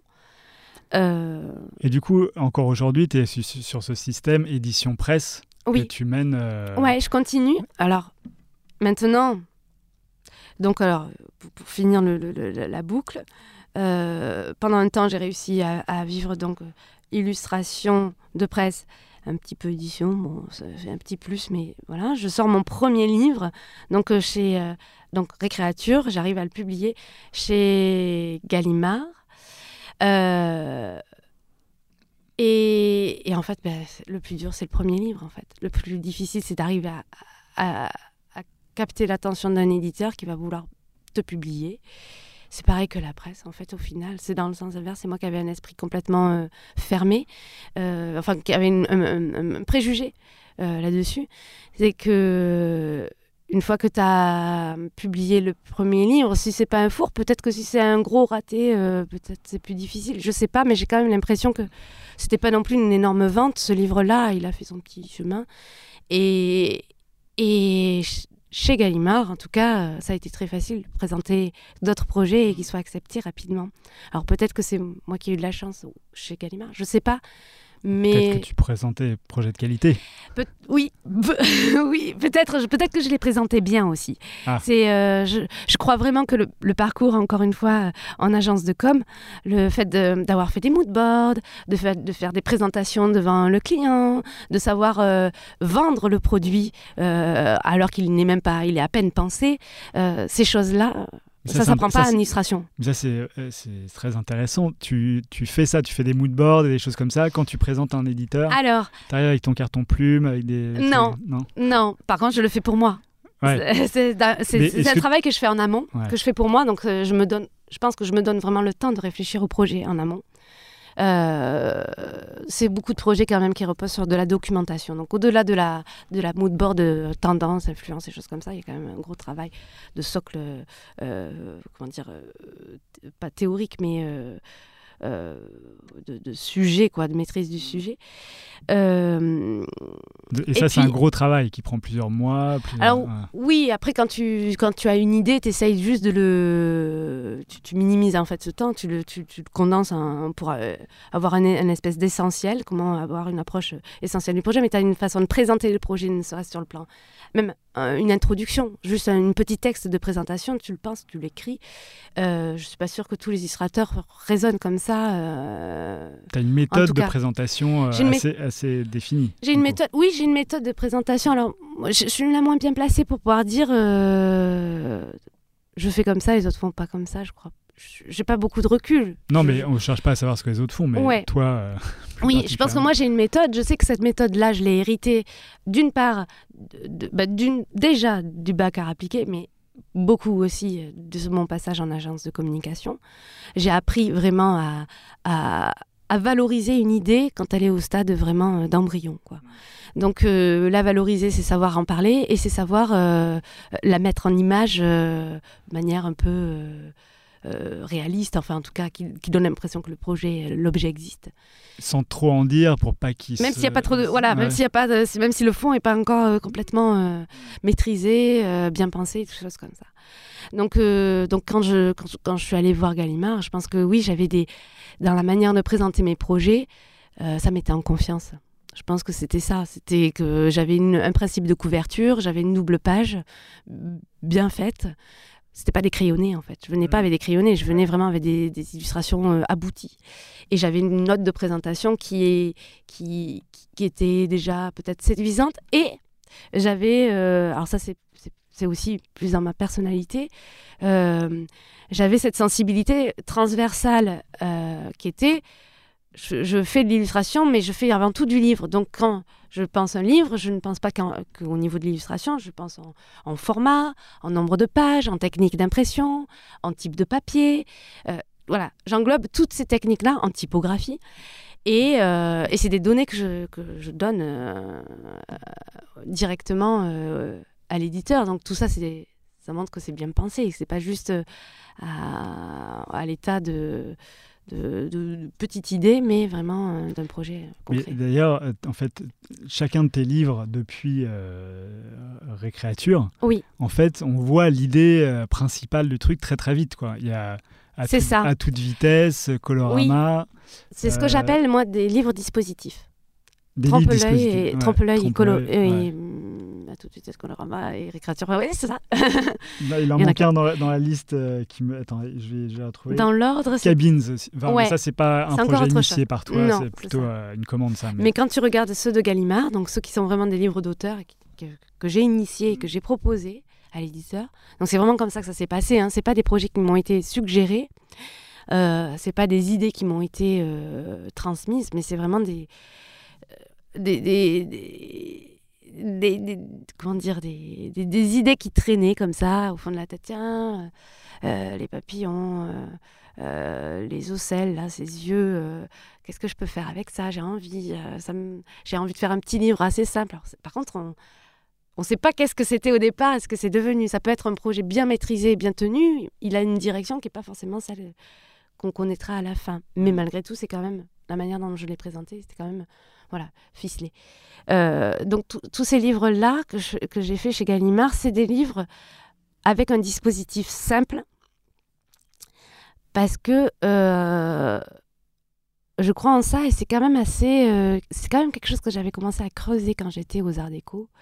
C'était comment partir d'une idée, d'un dispositif, d'une idée simple et de, de de mettre en lumière toute l'universalité d'un sujet. C'est-à-dire comment faire en sorte que, que, le, que une approche même singulière euh, parle à tout le monde, vraiment. Et les premiers cheminements, ça venait euh, de, des formes graphiques élémentaires ou du pictogramme. C'est dire, ben voilà, le pictogramme, c'est vraiment comment communiquer en images, euh, mais de manière universelle. Euh, par le simple dessin, euh, les toilettes, tout le monde comprend, voilà, c'est hyper basique. Donc il y avait comme ça, ça partait vraiment de ce dessin synthétique, minimal, pensé vraiment dans la, pureté, dans l'absolu. Et puis, par extension, voilà, pour sortir du pictogramme, comment, dans l'illustration, avoir une approche qui arrive à, être universelle, parce que le sujet est simple et que et que euh, l'intelligibilité du dispositif est immédiate. Donc à toute vitesse, c'est ça, c'est un livre sur la vitesse euh, qui... On en connaît plein, hein, il en existe plein des livres sur la vitesse euh, pour les enfants, mais qui va développer un regard particulier, une approche, une vision du monde, en, en simplement, en, en juxtaposant des univers qui ne se croisent pas habituellement, qui sont des records et des, enfin, et des performances dans le règne animal et des performances dans, dans le monde euh, des véhicules et vraiment des engins euh, mécaniques. Euh, ça, c'était l'idée de départ quand tu l'as présenté à Ouais, c'est comme ça que je l'ai présenté. Là, le livre n'a pas beaucoup changé et c'est d'ailleurs. oui, oui, c'est très proche de, de, de ce que j'avais amorcé. Les dessins sont. C'est plus dans la c'est plus au niveau graphique que ça a évolué. Mais au niveau du dispositif, euh, il était parlant, il était explicite et, et, euh, il se tenait. Donc euh, ça n'a pas du tout été remis en question. Et Colorama, c'est aussi une idée. Et Colorama, que, enfin, on voit tout de suite l'idée de départ qui était un nuancier de couleurs. Absolument, c'est ça. Et du coup, on arrive non seulement au nuancier, mais en plus à des petites illustrations sympas qui illustrent un texte oui. qui est enrichissant culturellement, parce qu'on apprend plein de choses. Oui.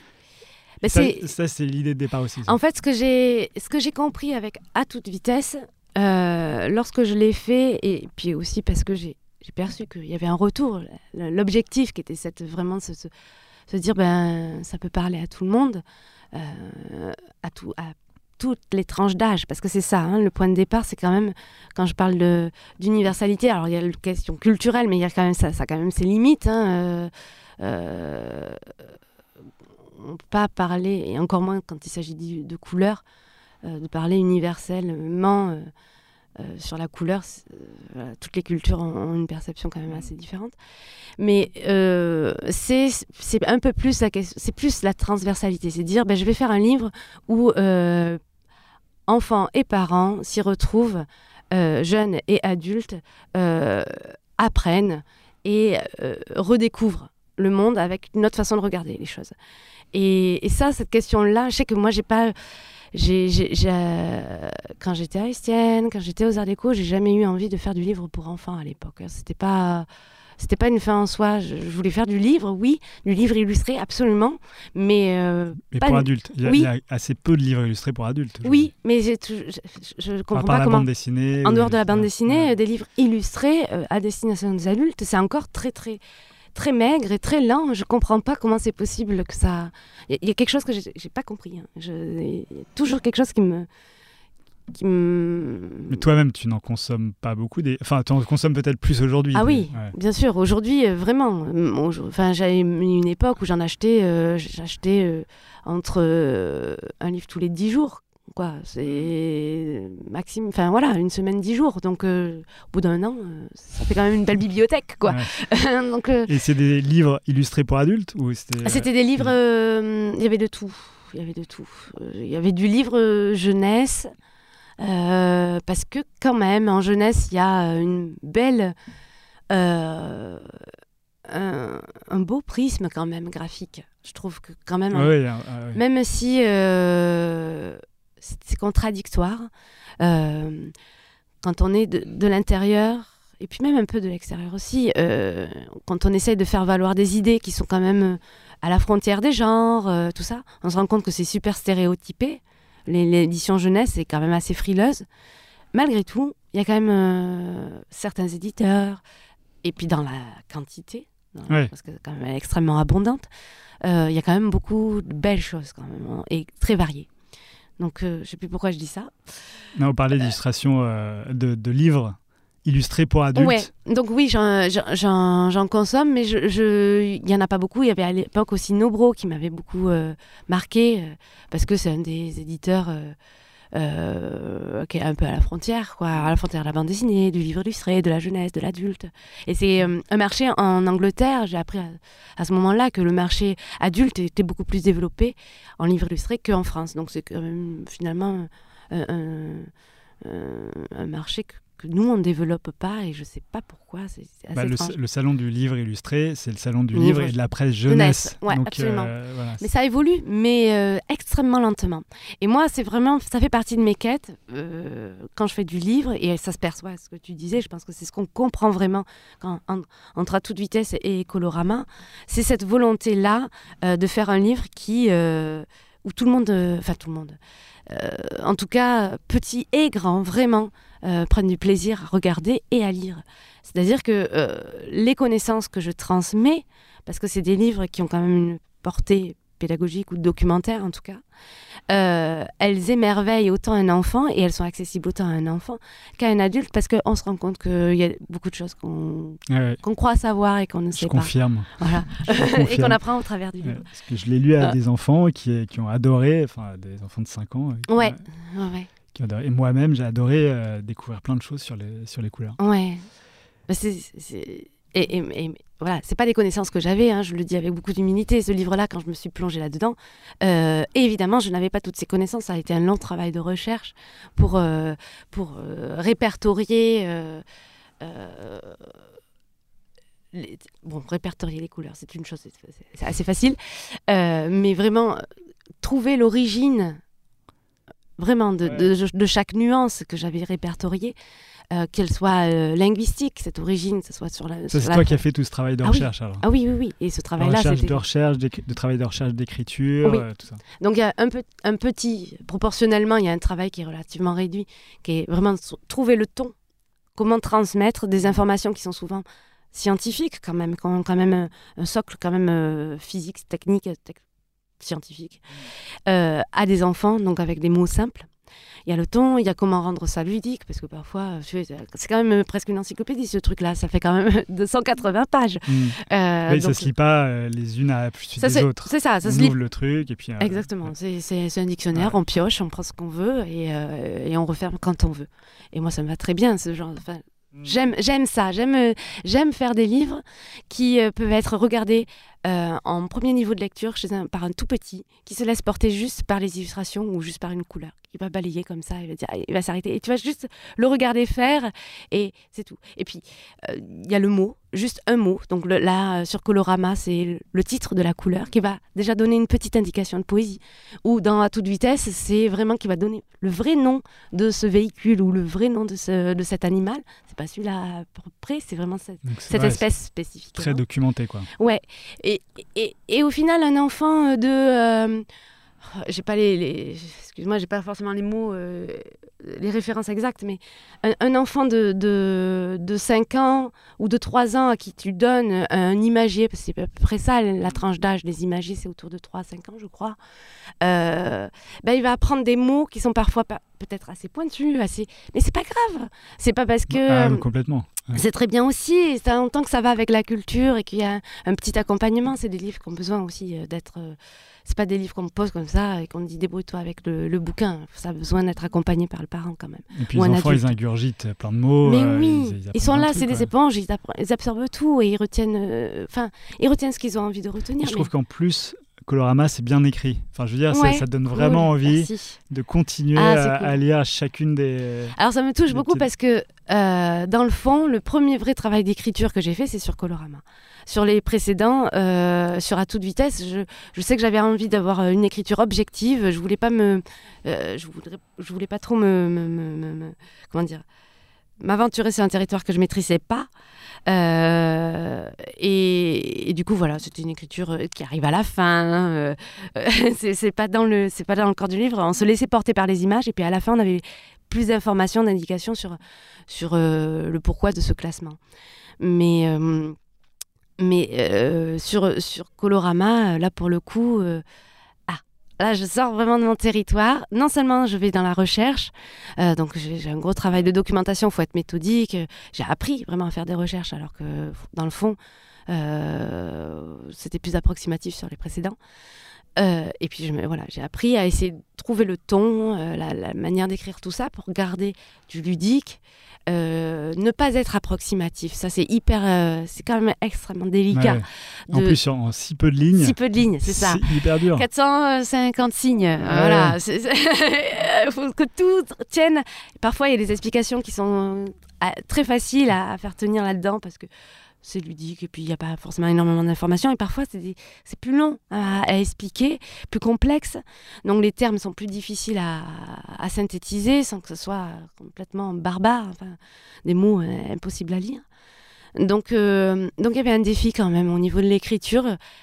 Mais ça passe comme ça, comme une évidence. Et ça, c'est ça qui me plaît dans, les, dans ce genre de livre. C'est quand, quand on l'ouvre, il suffit d'avoir vu deux pages pour avoir compris le dispositif. C'est simple, c'est immédiat. Ça, t'as besoin de, t'as pas besoin d'immersion, euh, t'as pas besoin d'être concentré pour le comprendre. Tu vois, tu te t'aimes ou t'aimes pas. Et puis, t'as ce texte, tu lis un texte et tu te dis ah, ah ben c'est pas bête en fait, c'est rigolo. Et comme ça, en apparence, ça paraît simple et évident. C'est ça qui me plaît énormément. Ça paraît simple et évident alors que c'est extrêmement compliqué à mettre en place. Donc, euh, ouais, non, ce, ce livre est, est- est particulièrement génial. Et d'ailleurs, euh, je suis pas le seul à le dire, puisqu'il a gagné quand même quelques prix, euh, pépite du livre illustré au Salon du Livre de la Presse Jeunesse. Ouais. euh, et je crois qu'il a gagné un prix récemment à Bologne. Enfin, Il Salon a, ouais, alors c'est pas le salon de Bologne, c'est euh, le prix Andersen, donc en Italie, qui est euh, le prix euh, euh, italien, euh, c'est la meilleure reconnaissance en, en édition. C'est le prix Hans Christian euh, Andersen. il y en a deux. Il y a un truc. euh, Ouais, monumental. C'est non, c'est pas celui-là.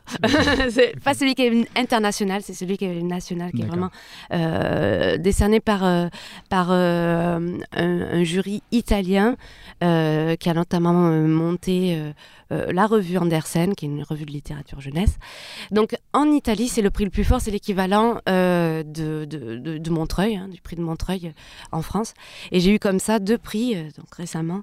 J'ai eu à la fois, c'est une reconnaissance, je, je peux pas, ça va être dur pour le prochain. hein. Là maintenant, avec les prix que j'ai eu sur celui-là, euh, je je peux pas, je pouvais pas espérer tant. C'est abs- enfin, c'est au-delà de ce que je pouvais espérer. C'est-à-dire que j'ai eu à la fois une reconnaissance du public, qui est, euh, on parle même pas des ventes, hein. on parle juste euh, au niveau des reconnaissances de prix. C'est-à-dire qu'au salon de Montreuil, c'est le jury, c'est vraiment le public. C'est-à-dire que cette année, euh, ils ont choisi de, faire parler vraiment les enfants. Ils ont constitué un jury d'enfants. Et c'est eux qui ont élu euh, les livres qu'ils estimaient être les meilleurs de la sélection.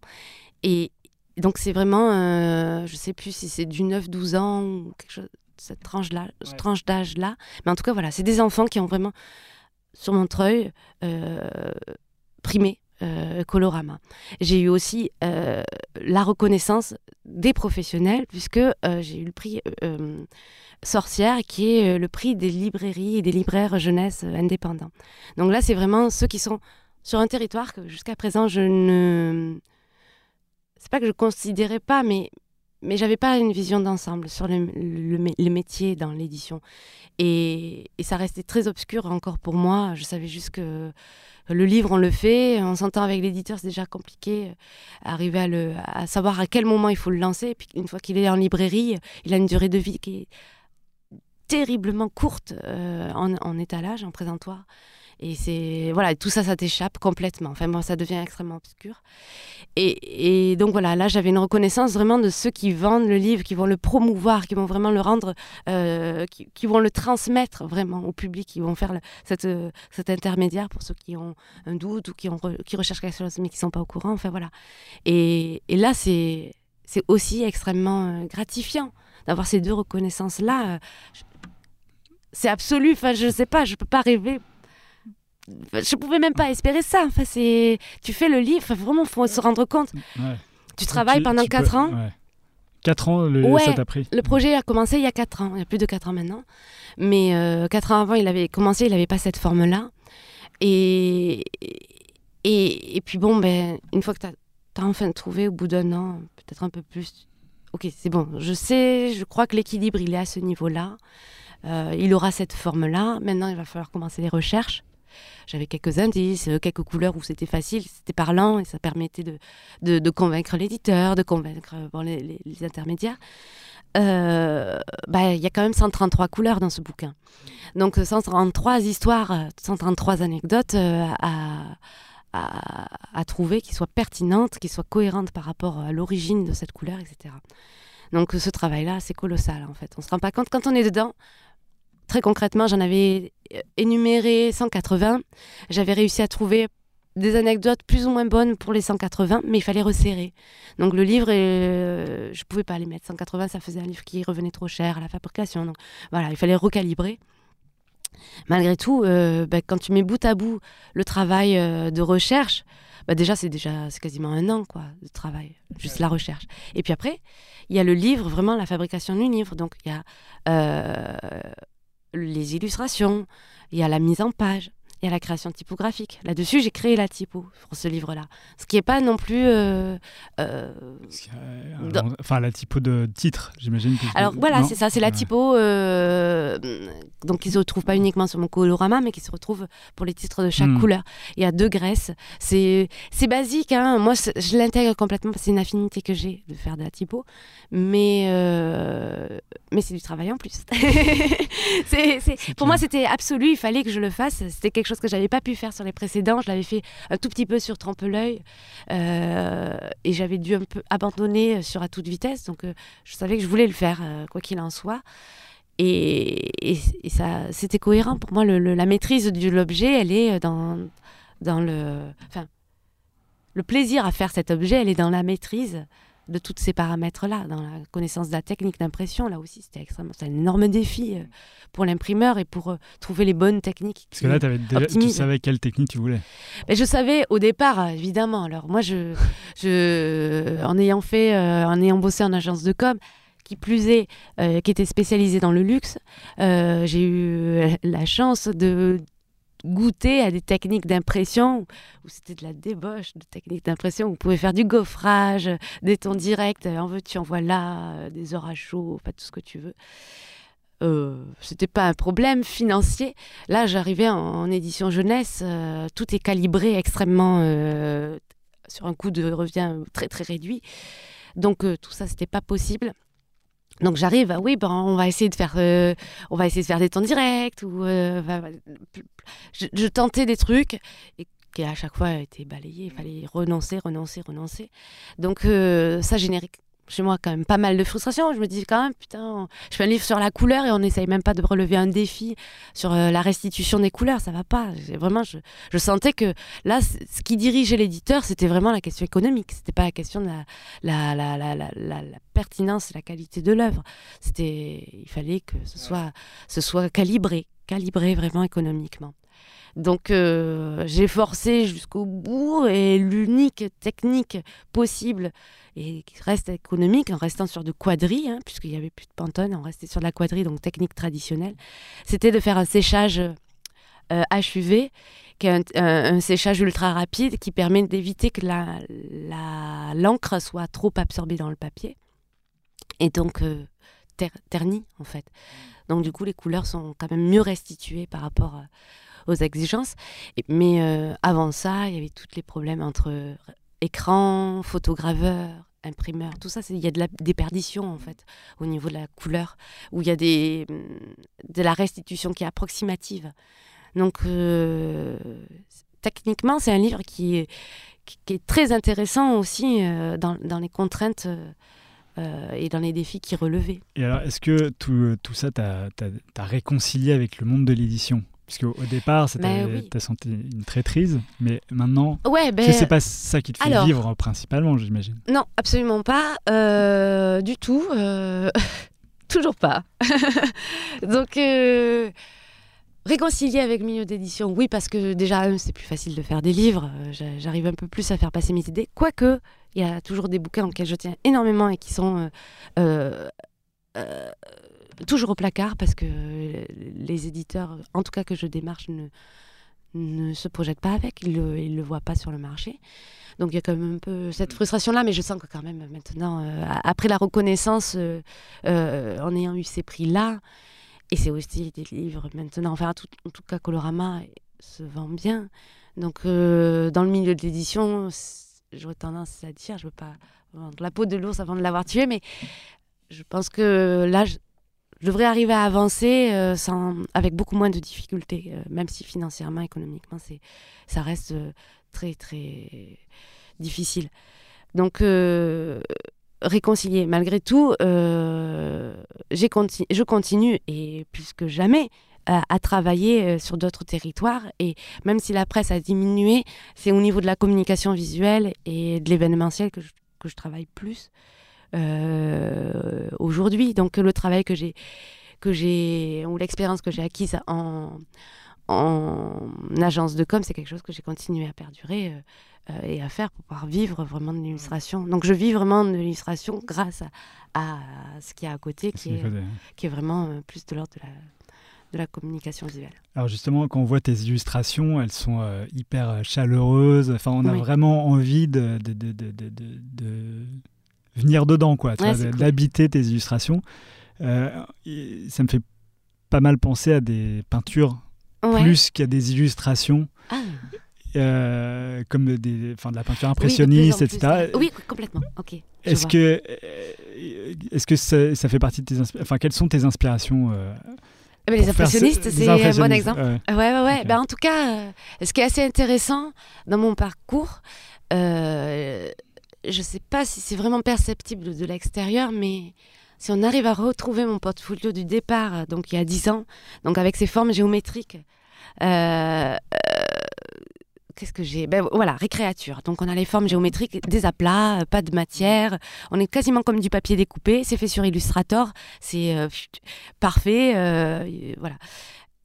Et petit à petit, ce vocabulaire-là, hyper minimal, je l'ai bah, nourri, hein, puisque l'avantage d'Illustrator, c'est qu'on peut euh, recycler euh, tout ce qu'on crée à l'infini. Donc je m'étais con- constitué des, des bureaux de travail, comme je pense tout le monde fait euh, sur Illustrator où je stockais un peu toute cette matière. Donc petit à petit, de forme très simple pour dessiner un objet, cet objet s'est enrichi. J'ai commencé à faire des, des images sur la musique où là, je, faisais des, des Moog euh, hyper sophistiqués avec plein de boutons parce qu'il me suffisait de créer un bouton et de le multiplier. Et, j'étais là dans cette volonté de- de- d'enrichir mon vocabulaire. Donc euh, petit à petit, de, cette forme, de ces formes géométriques, je rentrais dans quelque chose d'un peu plus narratif, un peu plus euh, illustratif, vraiment au sens, euh, j'arrive à, à- raconter quelque chose avec cette, avec, euh, cette image.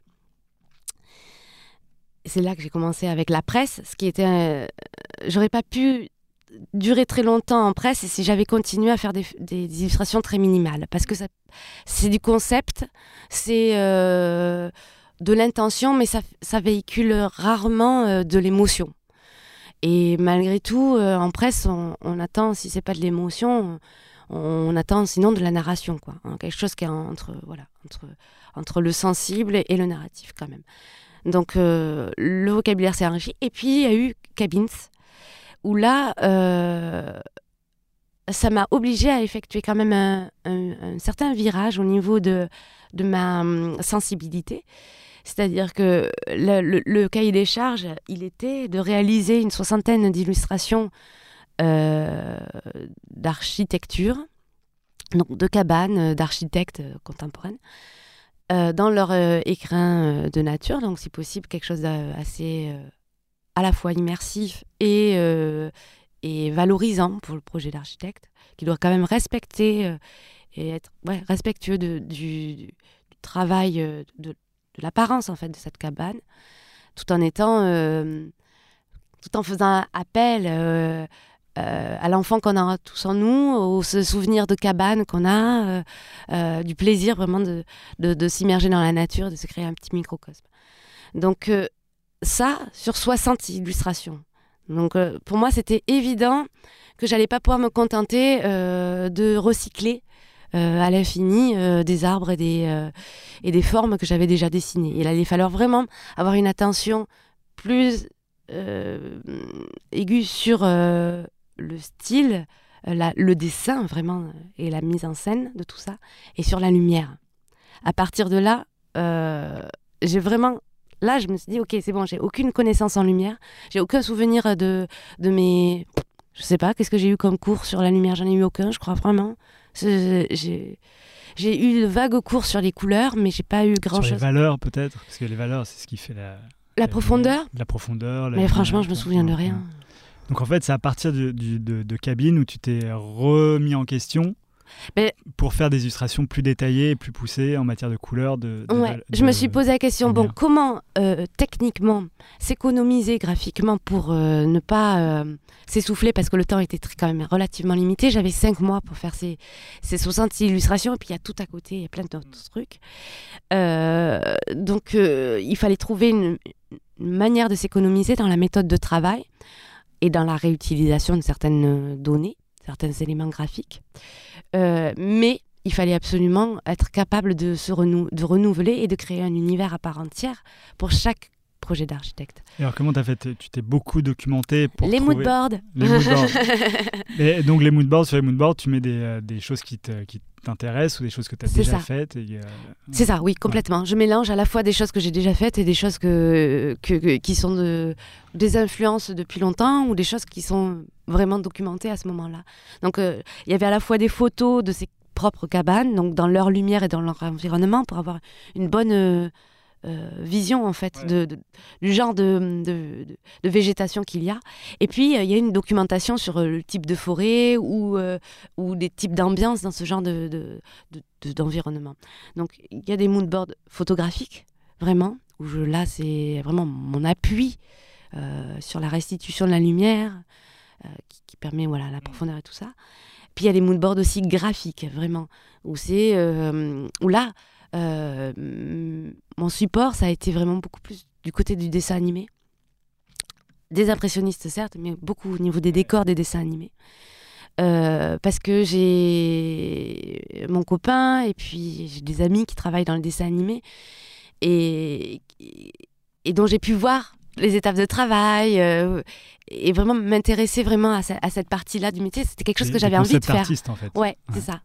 Et même euh, chef, le terme c'est chef décorateur, je crois. Euh, chef décorateur, Donc vraiment, leur, leur, leur, leur, boulot, c'est vraiment de, de, de, créer le décor euh, à la scène animée. Et, et c'est très codifié. Il y a des il y a des synthèses graphiques et puis il y a un revival de vraiment des illustrations Disney des années 60, 80 mm. peut-être. Donc tout ça additionné me permettait d'avoir euh, des références graphiques qui ont euh, une certaine efficacité, euh, mais une générosité aussi. Donc je savais que j'avais envie de me positionner un petit peu là-dedans. C'est quelque chose que, c'est un métier que j'aurais aimé faire aussi quand, à ce moment-là. Donc ça me plaisait beaucoup de pouvoir m'appuyer là-dessus. Et donc voilà, donc tout ça additionné, ça faisait quand même pas mal de sources d'appui. j'ai élaboré une, douzaine d'ambiances lumineuses euh, que j'ai réparties sur, euh, par, par cinq à peu près, cinq cabanes euh, sous la même ambiance, même jeu de lumière, pour m'économiser justement, pour pas avoir une ambiance lumineuse pour chaque. 60 ambiances différentes, ça, ça s'annonçait vraiment très difficile. Donc j'ai voilà, j'ai fait des familles. Je me suis dit tiens voilà, ici on est dans, dans toute celle-là, on est dans une ambiance enneigée, montagne. Je vais travailler sur cette gamme colorée. Donc je mets en place une gamme euh, là, elle était très large. Donc c'est pour ça que ça rejoint un peu la peinture parce que euh, au lieu d'être euh, comme sur, sur Récréature sur une gamme de cinq couleurs, là j'allais jusqu'à je, me donnais au moins une douzaine de couleurs, vraiment pour voir la base. Et puis après, sur chaque illustration, je me donnais la liberté de l'enrichir. Mais malgré tout, ça donnait une, un point de départ et ça donnait une, une intention. Donc, euh, c'est un conseil que je peux donner euh, aux auditeurs. voilà. Ouais, ouais, de se, de se donner une, une, gamme limitée, ça, ça aide vraiment à, à donner une intention, en fait. Même si après tu l'as enrichi, tu l'augmentes, tu ajustes, tout ça, euh, il vaut mieux partir de ça que de, de simplement une photo et se dire, ah oui, là, il y, y, a de ça, ou piper dans la photo. Euh, ça, c'est, je crois, relativement voué à l'échec. En tout cas, ça ne peut pas évoluer très longtemps. Ok. Faut, on, a, on a beaucoup parlé. Oui, je crois. et, ouais, et il faut, il faut qu'on parle de ton avenir aussi. Comment tu, tu vois un peu euh, le, reste de ta, de ta carrière? Est-ce que tu as, peur de ne pas avoir envie de te renouveler, de, la peur de de, de l'avenir, de savoir ce que, ce que tu vas pouvoir faire, d'édition, euh, mmh. continuer dans la presse, etc. Alors, mmh, moi, je suis euh, en, en, demande toujours de euh, sortir du territoire de l'image imprimée et d'aller sur, des, sur l'objet, sur le design, sur sur l'espace, enfin voilà, la mise en espace je pense que j'ai toujours cette affinité avec les arts appliqués qui me, qui me démange, mais qui, pour lequel j'ai de moins en moins de temps, malheureusement, et qui me permet de, euh, voilà, assez rarement de créer des passerelles. Donc, euh, j'ai travaillé enfin, récemment, il y a un, peu plus d'un an, euh, avec une, comment dire, une designer qui fait du bijou en marqueterie. Et c'était, alors moi le bijou, voilà, suffit de me regarder. Je, ne porte rien, je, n'ai ni boucle, j'ai rien. Euh, c'est pas mon, pas mon centre d'intérêt au prime abord. Mais là, on était en marqueterie. On était vraiment sur de l'artisanat d'art. Et, euh, et là, il y avait vraiment. Euh, enfin, voilà on est dans l'objet, on est dans du mm. volume, on va essayer de créer un motif. Ça, je rejoins euh, les, les, les, mécaniques euh, avec cahier des charges, des contraintes, euh, des possibilités. Tout n'est pas possible en marqueterie. et, comment essayer de, penser le, dessin pour qu'il soit faisable euh, techniquement et réalisable. Et j'ai adoré, j'ai adoré ça. Je, je, euh, je bave devant ceux qui arrivent à faire de la céramique euh, contemporaine. C'est quelque chose que j'ai- j'aimerais mêler euh, papier, céramique, bois. J'aimerais sortir de l'illustration et, vraiment revenir vraiment un peu plus dans l'objet. Et donc, mais très concrètement, je ne sais pas comment le dire sans que ça paraisse prétentieux. J'ai l'impression que j'ai une carrière qui se dessine en illustration. Alors bon, On dirait. on dirait. je, je- donc je continue, même si euh, j'ai de- j'ai des opportunités de travail qui sont belles quand même, même si... euh, Mais c'est vrai que tu disais tout à l'heure que tu avais gagné des prix, que tu pouvais pas aller au-delà. Du coup, la, la mo- enfin, c'est pas, pas forcément pas les prix qui te motivent, mais Non. le, le, le fait de ça, de pas force, de, de, est-ce que tu sens que tu as accompli euh, non, ce alors que tu qui- avais à faire en Au illustration contraire, non, non, j'ai pas, j'ai pas le sentiment d'avoir accompli. Au contraire, j'ai le sentiment que maintenant que c'est- ce livre-là est sorti et qu'il a ce succès et qu'il a cette reconnaissance-là, plus que jamais, je vais devoir m'investir dans l'édition. J'ai le sentiment que maintenant, il faut que je donne beaucoup t'attend plus. au tournant, c'est ça? Ben non, ouais. Euh, on m'attend au tournant, si on m'attend, mais c'est Comme tu disais au, au tout début, si euh, tu sentais que tu n'avais pas euh, forcément quelque chose à dire euh, quand tu es sorti Ouais. d'Estienne, oui. est-ce que tu, tu, tu te sens obligé d'avoir quelque chose à dire en, en ayant du succès dans l'édition ou- Non, je pense que j'ai- réussi à développer un, un territoire. Les convictions, je les ai investies dans mon travail et aujourd'hui, la reconnaissance est là. C'est-à-dire que ce en quoi j'ai cru a, a- a montré que c'était pas si mauvais, c'était c'était partagé. Et, euh, et même si j'ai beaucoup d'idées euh, de livres, euh, quelque part, j'aime bien l'idée de me donner le temps de les faire. C'est peut-être un peu contradictoire, mais j'ai appris à vivre avec ça. J'ai appris à vivre avec l'idée que je, vivre, je, je, je ne gagnerai pas ma vie avec le- en faisant des livres et que ça allait être, il fallait développer autre chose et que un livre, j'en ferais un par an au mieux, un, sinon un tous les deux ans, mais, euh, mais que je vivrais d'autres choses. Et, que... et, et là, c'est T'as l'impression qu'on te donne un peu la pression, quoi. euh, ouais, on me demande, je je crois, qu'on me demande vraiment de m'investir plus dans l'édition pour en faire plus, faire plus de livres, parce Mais T'as l'impression que qui te demande ça? Ton éditeur, le public euh, Oui, les deux. Les deux. Les deux, j'ai l'impression.